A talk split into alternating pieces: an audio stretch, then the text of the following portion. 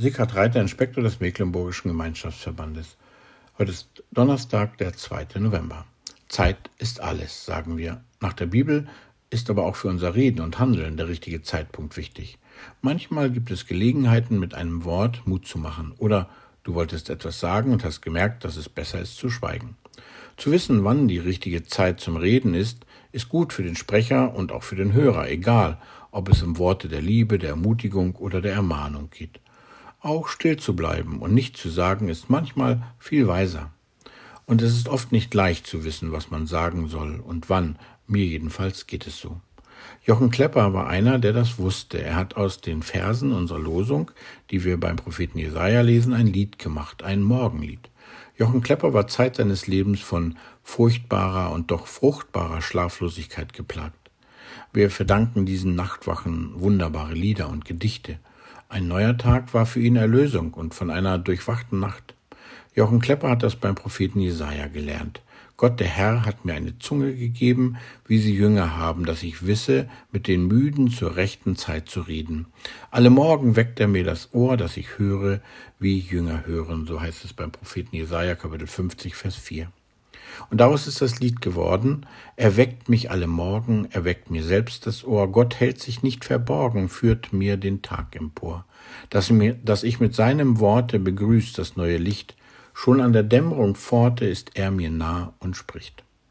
Ja, das ist eine ganz schön schwere Lektion am Morgen. Der neue Tag ist da und dann muss man aufstehen, dann muss man alles in die Hand nehmen. Kann ich den neuen Tag als ein Geschenk von Gott sehen? Als ein unermessliches Glück, ganz gleich, was in der Nacht geschah? Und zu wissen, Gott ist mir nah und will zu mir sprechen. Das jedenfalls glaubte Jochen Klepper, der grauenvolle Nächte erlebte, als er dieses Lied schrieb.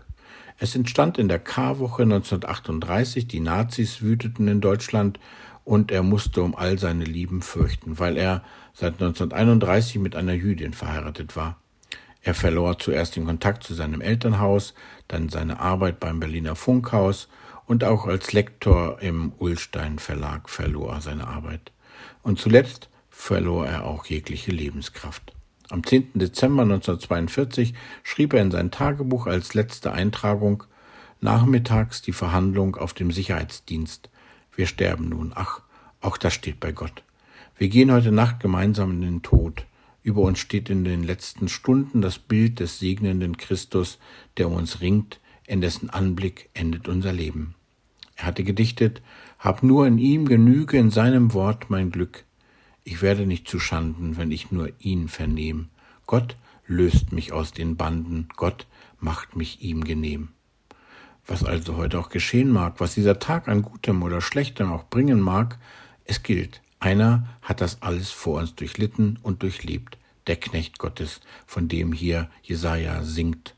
Ich glaube, dass Jesus dieser Gottesknecht ist, der uns eine Zunge gibt, um zu reden zur rechten Zeit, und der uns ruft, dass wir hören, wie Jünger hören, auch heute Morgen.